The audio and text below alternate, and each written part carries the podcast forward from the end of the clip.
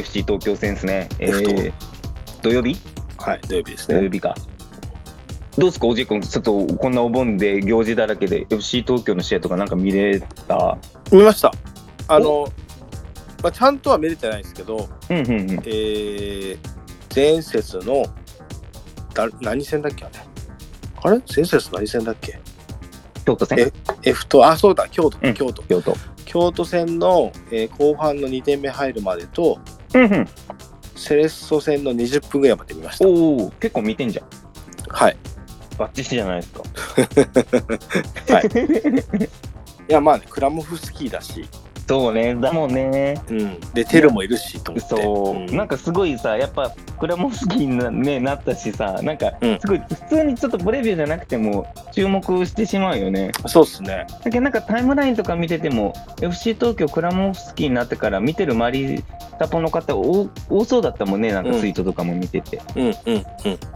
どうですか、その中で OJ 君、ちょっとその見た2試合で感じたこと。まず、まあ、山形をそもそもそんなに見てないし、うんうんうんうん。その前にちょっと仕切った清水もそこまで見てないんで、うんまあ、すぐ会員になっちゃったし、うん、短かったもんね。そうっすね。ただ、意外と思ったのが、うんあの、まあ、現状、その、めちゃくちゃ、ポステコグルーの時に、まあ、クラモフスキーは、まあね、アリノスにいたわけですけど、うんしかも2019年かな。うんなんか、そこまで、うんこう、うん、保持してなんとかしようみたいな感じじゃ見えなくて、うんうんうんうん。まあ実際多分保持率も相手チームの多い試合の方が多いんじゃないですかね。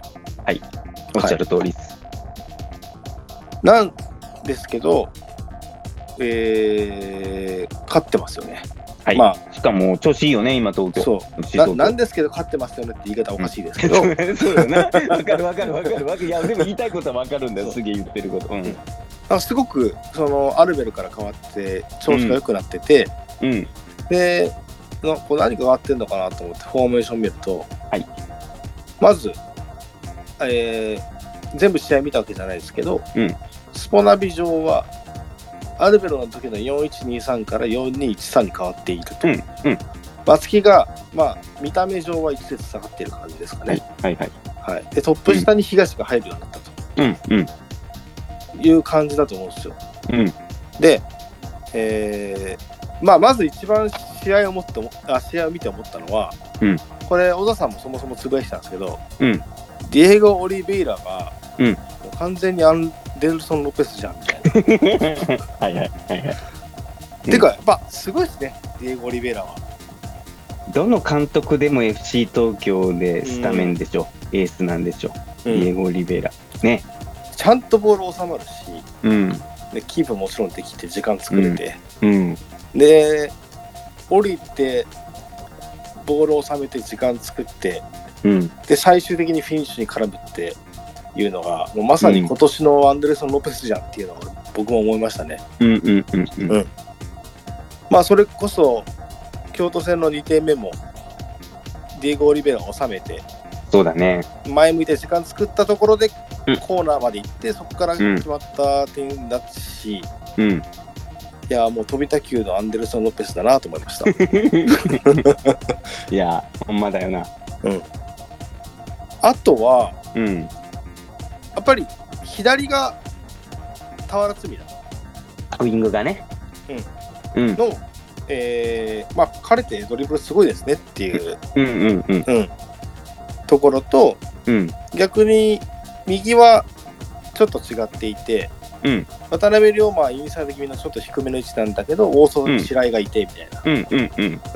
感じになっていて。うん。なんか守備もそんなそこがなんかこう特徴として出てるのかなと思ったのが、うん。センターバックに制限かけますよっていうその時間帯というか、うん。あの姿勢の時は、うん。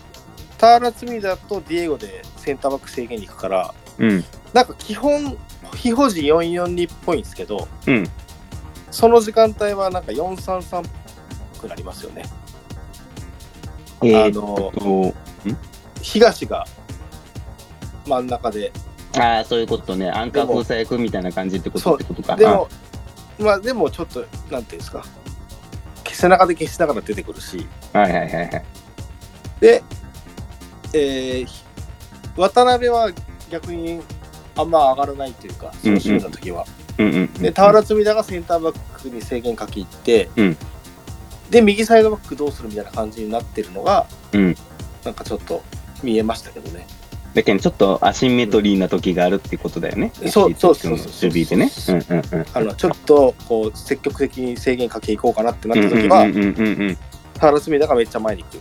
うんうんで、そうすることによって右サイドバック空いて、うんそこどうしますかみたいな。で、そこをうまく使えるのか使わないのか。で、使えたところでうまくいくのかいかないのかみたいな。うんうんだから、えっ、と、うちで言うと、それこそケニーのところが重要なんじゃないかなうんって思いましたけどね。はい。まあでも、うんざっくりそんな感じです。うんうんうんうんはい。僕が見た感じは。なるほどね。はいいやなんか多分見た人もいるけどやっぱこうアルベルさんの時から変わってまあだいぶ変わったよね。わかりましたね。多分。変わったね。あのーなんだろうね。ざっくり、ざっくりっていうか、なんか自分も見た印象なんだけど、えまず、オジェ君の言った通り、まあ、東のアンカーとかうんも多かったけど、東がトップ下に入って、まあ、いわゆるマリノスでもよくやる攻撃4213。はい。守備の時は442で、おとついぐらいつぶやいたんだけど、まあ、あれだな。あの、J リーグあるあるだと思う。やっぱ442で、うん中盤強度マシマシの選手で、はいまあ今傾向かな。442からセットしたところからある程度前に人を捕まえに行く。うんで、えーその代わりこのやっぱここクラモフスキーらしいというか、はい。はい。ラインは高め、ハイライン。はい。で、とにかく前に、次々人につくような感じで捕まえに行く。うんだそういうとこで、442でセットしてからっていうとこは、まあ、単純にアルベルさんとこから大きく変わったことだと思うし、はいまあ、それが、で、それによってさ、多分左のセンターバックが、うんあの、結構、森重木本っていうか、感じが多かったのが、右に森重来て、エンリケ・トレミザンが、序列が上がって、スタメンに戻ってるんだよね、このクラモフスキーさんになってから、はい。はい。モフモフになってから。で、うん多分これはさ、なんか、あの、ビルドというのも多分目的としてあるんだろうけど、まあ、うんどっちかっていうとこう、しっかりこう、442でってなった時に、センターバックもさ、うん。ハイラインでこう、しっかりであっても、こう、マリノスと同じようにというか、前にしっかり捕まえに行くんで、うんまあ、そういうところでエンリケ・ドレビザンが戻ってきてっていうか、スタメンになってきて、その良さっていうのも生きてんのかな。エンリケ・トレビザン前に出てきて潰すのは、もう森重なんて言わずもがな、スペシャリストっていうか強いしと思うし、うんまあ、FC 東京はそこのところでこう守備がやっぱりかなりこう、積極的っていうか、まあ良くなったかな。相手がかなり苦しそうって感じもあったし、はい。で、その前に捕まえに行くというか、そこのところでの長友、白井っていうのも強いし、やっぱり。うん。まあ白井なんて京都でずっとそれやってるからね、すごい見えるしね。うんで、なんか、やっぱそういうメンツになったし、で、うんまあ、東京がやっぱりそういうサッカーをしたときに強いメンツ、うんまあ、揃ってるなって感じだよね、やっぱシンプルにね。うん。まあ、そういうとこで、東京のそこ、いる選手と、うん J リーグっていうか J の傾向と、やっぱこう、うまいことマッチして、東京の守備のとこっていうのは、まあ、あれかな、相手にとって脅威になったのかな？良くなったって言い方はちょっとししないっていうのはちょっと自分のあの気持ちがあるだけなんだけど、うんやっぱこう、相手にとってプレッシャーかけれるようになったと思う。で、確かに OJ 君が言った通り、なんだろうね、ポゼッションとかもなんかこうね、京都戦だって京都の方が保持率高いんだよね。52対48とかだっけね、うん確かね。はい。なんでね、言った通り試合もそうなんですよ。で、うんその別にさ、その、うん、ポゼッションっていうか、その、ね、足元でずっと繋いでってっていうのじゃないわけじゃないんだよね。うん理念としてはあるかもしれないんだけど、うんで、多分もうこのステップオンでさ、何回も言ってるけどさ、うん。もう今のいたちごっこの中で J のチームのほとんどがよ、うん。守備に関して特にだけど、強度増し増しで、うんゾーンでっていうよりも中盤はさ、人を捕まえに行くっていうマンツー傾向がでしょ、ほとんどどのチームも。ていうか、マリノスもそうですし。うん。うん。で、そんな中で、やっぱりさ、こう、まださ、自分たちの人員と見つめ合いながら、うん。足元で繋いでいくポゼッションサッカーを作っていくっていう難しさを今年っていうかさ、今、うんまあまあちょっと格段に難しいと思うよ。マリノスがやってた2018年なんかの日じゃないと思うよね。うんうんマリノスのあの時のイメージでいくと、2018年の時に、毎試うん合コンサドーレ札幌と、札幌と当たるようなもんだよな、あれ。今、うん今、今期で言うと。はい。はいだやっぱその中で、やっぱ今季、うん今のサッカーの感じのポゼッション、だからマリノスと似たような感じになるっていうけど、なるのと、多分これ一緒だと思うね。その意図してるかどうとかっていうのとは置いといて、やっぱ今のポゼッションって感じじゃないかな。やっぱマンツーマンで相手も前にこう、うん。来るから、うん。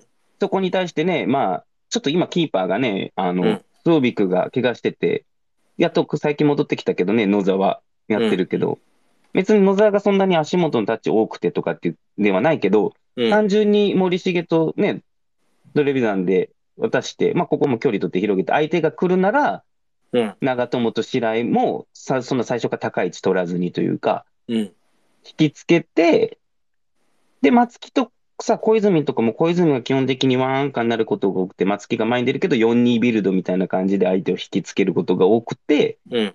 で、そこで空いたっていうか、前後分断みたいな感じになって、ディエゴ・オリベイラがうん。降りてきて受けるっていう感じでしょ。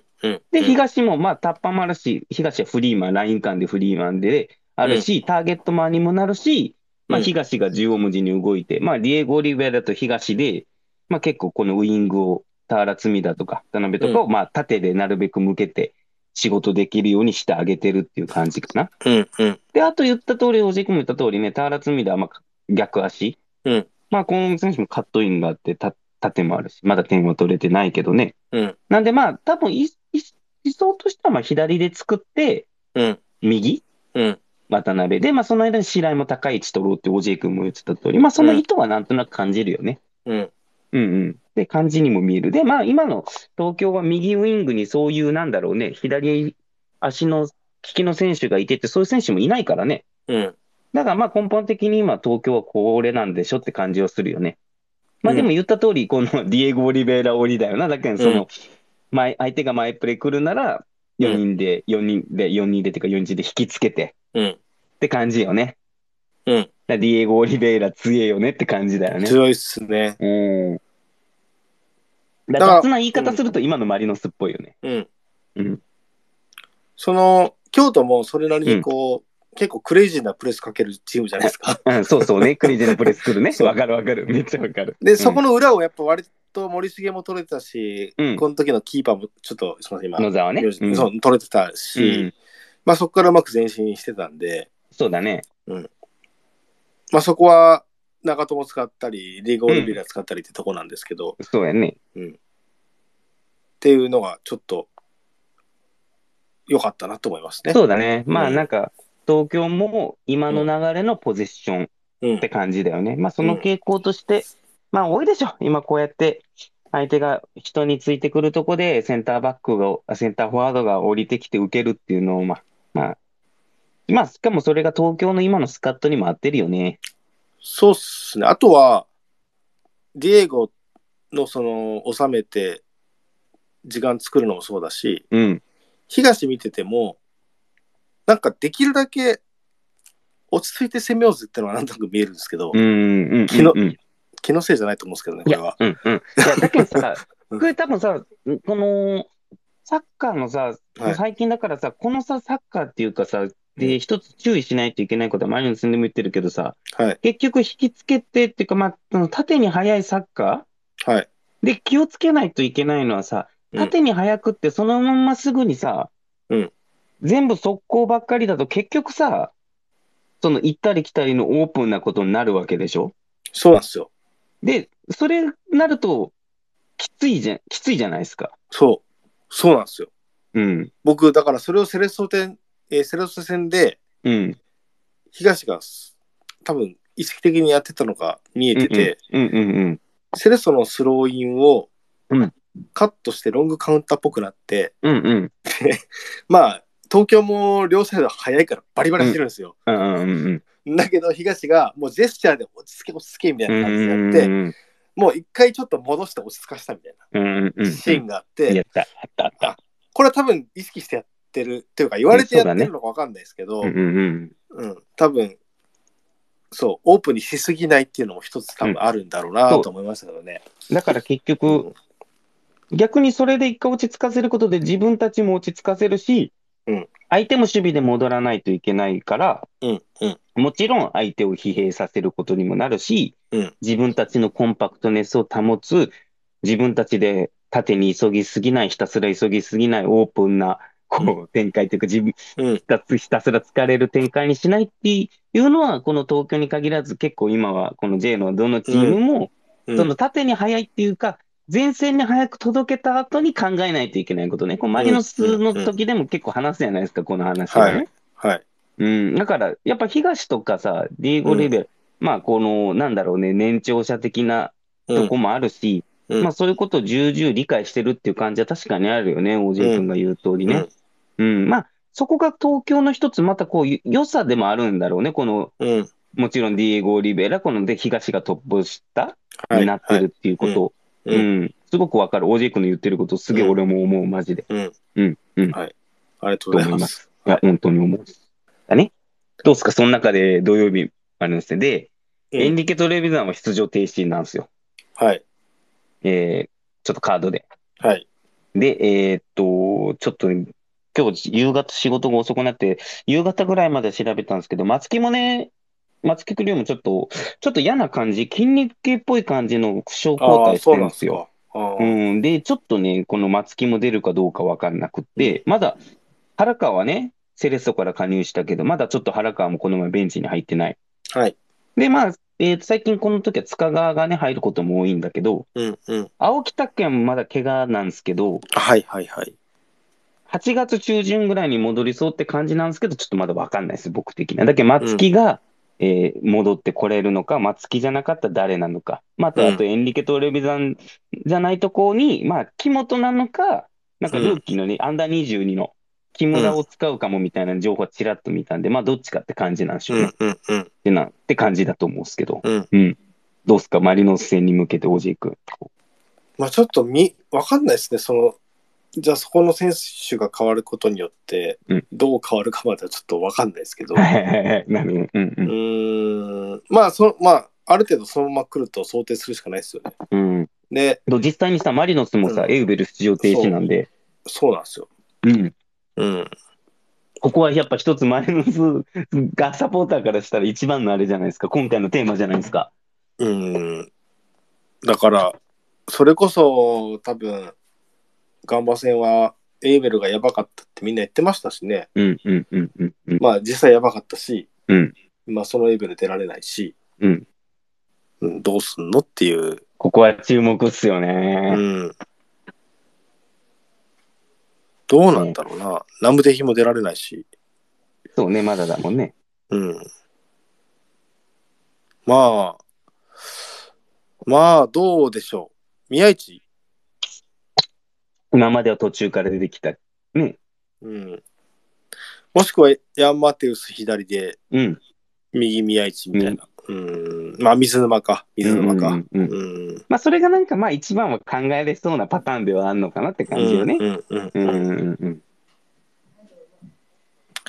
うん。むずいっすここをね。聞いてる人のほとんどの、うん皆さんの最大注目ポイントでしょ、どう考えても。うん。うん。マリノスサポーターだと思うんで聞いてくれてるの。で、ちょっとね、自分の中で今回もちょっとね、注目点メモしてきたんですよ。はいで、今東京は、あのーエンリケ・トレビザンがうん。いなかろうが、はい。松木がここいなかろうが、松木は特に重要なんだけどね、ここ強度。はい。強度増し増し前のとこにうん攻撃でも縦に前に関わってくるとこ、うん。守備でも捕まえていく強さっていうのは、うん。松木流は欠かせないんだけど、多分今の東京は、この2人がもし出れない、勝ったとしても、うん。今のチームとしてはもうしっかり前からうん。プレスかけていくと思うよ、捕まえに、しっかりと。うん。うん。それが今のチームの心情なんで、うん。なんでまあまず、東京の442前、人に捕まえに行くマイプレーに対して、やっぱこん今回はマリノスの引き付け前進、うん。VS ってとこは結構序盤から結構見れるのかな。うん。そうっていうのはですちょっと思ってるよね。うん。ただその僕さっき言ったように田原積田がセンターバックに行った時のうんうんうん。サイドバックって実際誰が行くのが正正解とかないかもしれないですけど、うんうんうんうんうん。そうだね。定石というかうん。どうするんですか？あそこ。まあだから相手によるよね。だからさっきさ、うん OJ 君も言った通り、ケニーが低い位置のとこなら、うんその、まあ普通に考えれるなら、その、なんだっけ、左の、左に入るセンターハーフ、左のセンターハーフが出ていくかとか。はい。はい。で、行くなら行くで前に捕まえに行かないといけないからね。うんうんだと思うんだよね。うんだから、どう、それか足足目に動いて東が出ていくかとか、まあそういうのはあるだろうね。相手のサイドバックっていうか、まあ相手っていうかケニーの位置にもよるんだろうね、そこはね。うんうんだと思うけど。で、まあでもなんかやっぱ一つ思うのは、マリノスのこう引き付け前進のとこっていうのは、やっぱこう、田中エドワルドのとこからゴールキーパー。だからゴールキーパーが明日一一森が戻ってくるのか、いくらなのかっていうのが、マリノスにとって重要ポイントじゃないですか、結構。うん引き付け前進、俺は多いと思ってるから。なんかでもちょっと長期離脱っぽい匂わせもありましたからね。あるよね。なんかそこからのさ、こう、情報がね、ちょっとないからわかんないんだけど、なんかあったよね。はいなんかちょっと長引きそうみたいなのね。うん。はい。だからまずそこも重要ポイントだし、まあ、うんでも俺マリノスのあの形に関しては、うん。あんまり田原積田がセンターバックって形あんのかなっていうのはちょっと思ってるよね。あれは京都だったからそんな、京都だったから、外切りって感じだったんじゃない？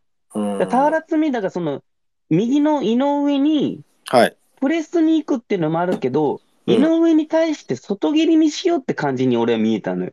うーん。だ外切りすることによって、はい。右のはいサイドバックは誰、その見るっていうよりも外切りにしてうん、右に誘導しようって感じだったんじゃないかな。多分自分たちの立ち位置でって感じだったように俺は見えた、なんとなく。はい。はい。うん。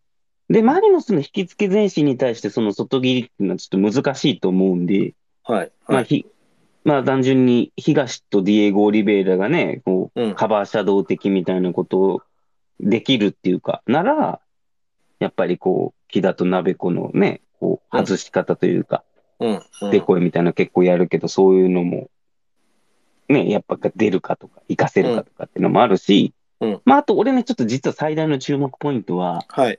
このエンリケ・トレビザンが出場停止なことによって、はい。木本なのか木村なのか結構俺気になってて、で、それがっていうよりも、森重がどっちに入るかっていうの気になってるんですよ。はい。で、多分木村なら、うん森重が右のセンターバックで左が木村なんですよ。はい。で、木本なら木本が右のセンターバックで左が森重なんですよ。はい。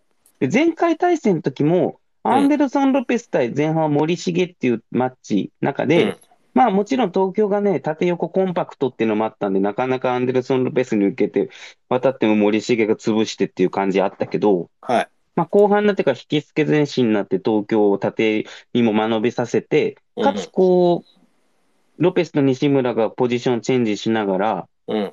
木本の方の対あ対相手を木本にしたときに結構やっぱ受けれるようになったっていうのがあって、うん。だから俺は結構この森重じゃない側の方で、うん。マリノスが受けれるなら、はい。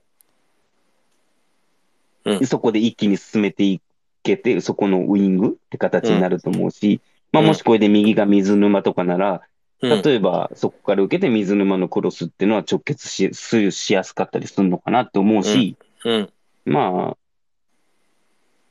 そうだね。なんで俺結構森重がどっちの、その相方が誰かにどっちかによって森重のセンターバックが右か左に来るか、それによってこう、ロペスがどっちで こう、うん。受けることが多いのか、入れ替えてマリノスが嫌がって入れ替えてくるのかとか、うんそこはちょっと気にはなってる。うん。うんな、そこはちょっと立ち上がり、スタメンを見て、うん。FC 東京のセンターバックの森重がどっち右か左かっていうところのとこは結構自分はこの試合の最重要ポイントと思ってて、はい見。てますはい。はい。思ってはいる。うん。なんであとはマリノスのイングだよなって感じよね。ちょっとここは楽しみなんですけど。そこに関してちょっと簡単に、まあ、うん その裏技じゃないけど、はい。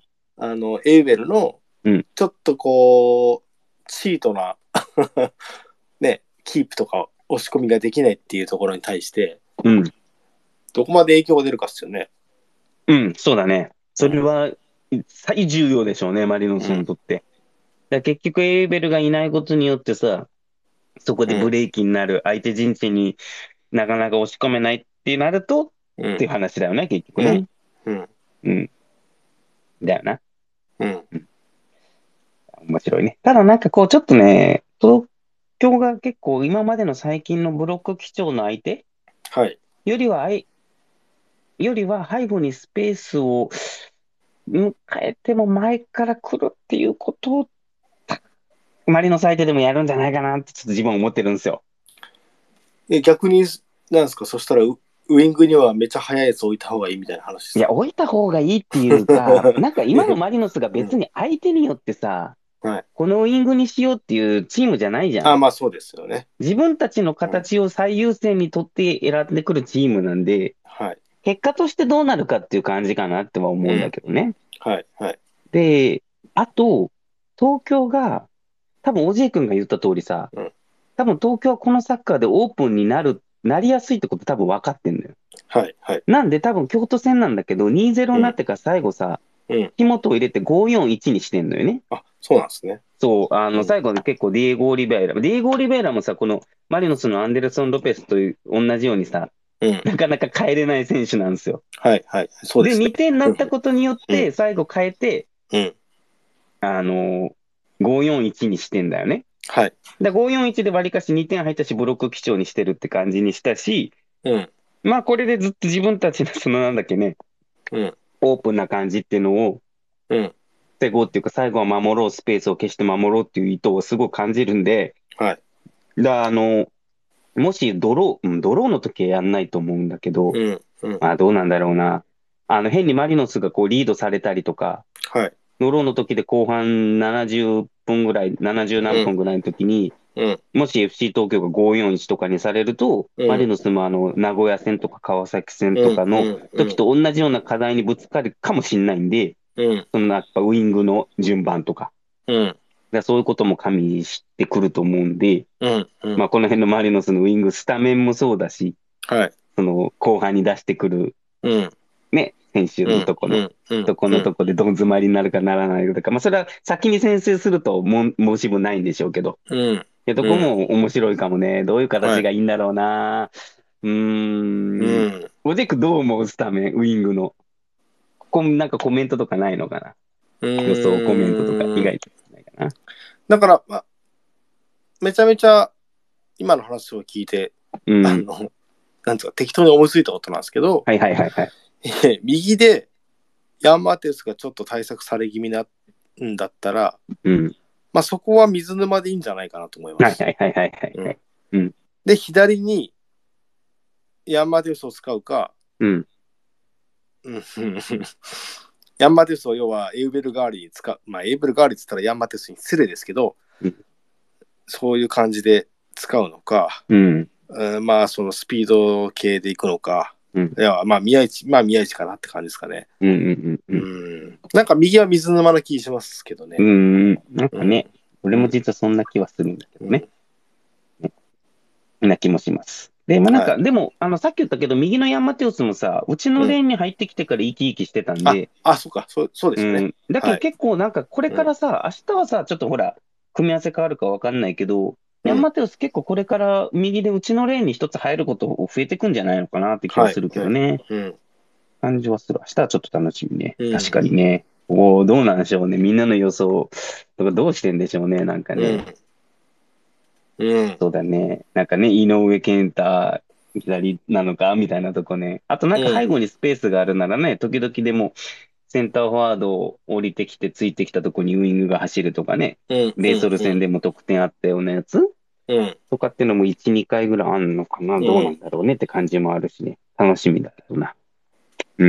うんあと、東京がさ、うん。あの、テルも後半から出てくるし、そうですね。アダユートンも戻ってきた。はい。で、この後、ジャジャシルバっていうね、謎の外国人。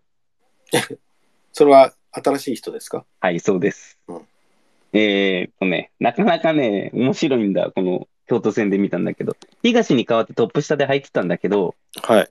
結構ね、器用っていうかね、あのガリゴゴリゴリ系っていうよりも、器用な選手。はい。で、結構ね、遠目からね、シュートを打ったりとか、切れ味も鋭くって、うんうん。で、なんかね、まあ、東京もさ、後半からね、結構ね、アダイウトン、このジャジャシルバー、テルっていうのが、まあ、キャラ編っていうか形で入ってきて、東京は結構この最後までの破壊力っていうのは、結構ね、一気に高まったかなって気はするね。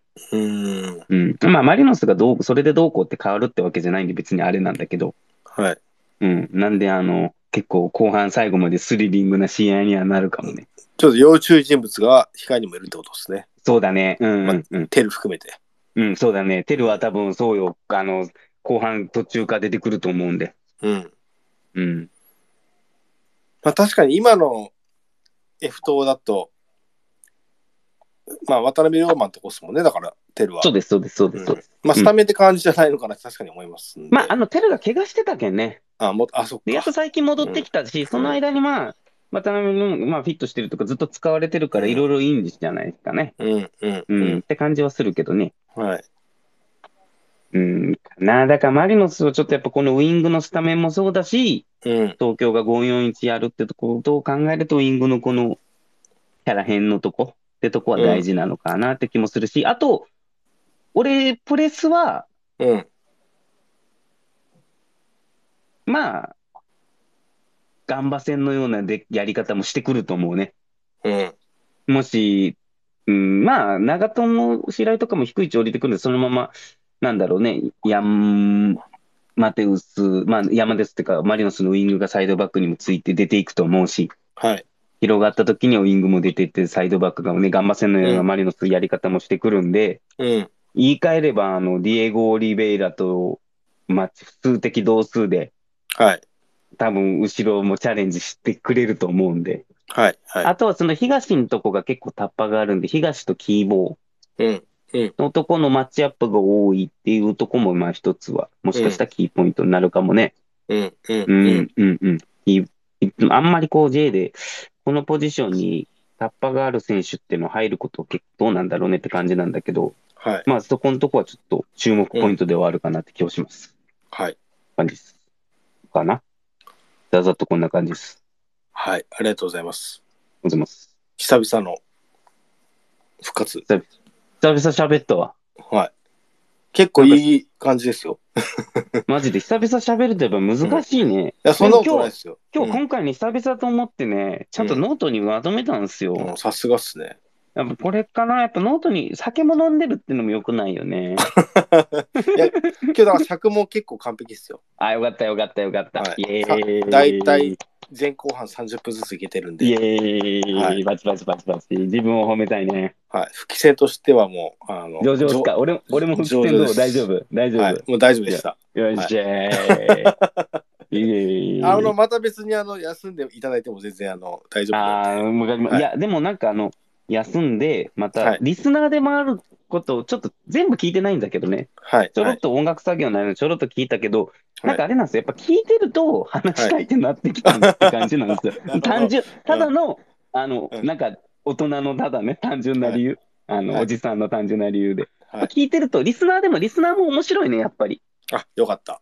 うん。じゃあそういうふうに思っていただけたんだったらよかいったです。やいやいやいや。しかもなんかこの間はいにいろんな方が出てもらったんで、その方にはちょっと感謝しないといけないですね。そうですね。はい。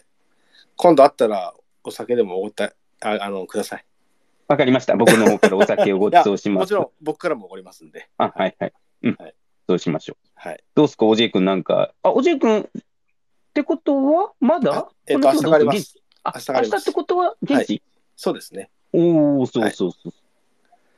いや、明日帰る。現地、明日帰るんだ、もはい、はい。はい。う。で、えー、土曜、あ、そうか、なんで土曜日なんで現地か。そうです。はい。あ、どうですか、あの、バックアッパーのやつの方とかどうなんですか？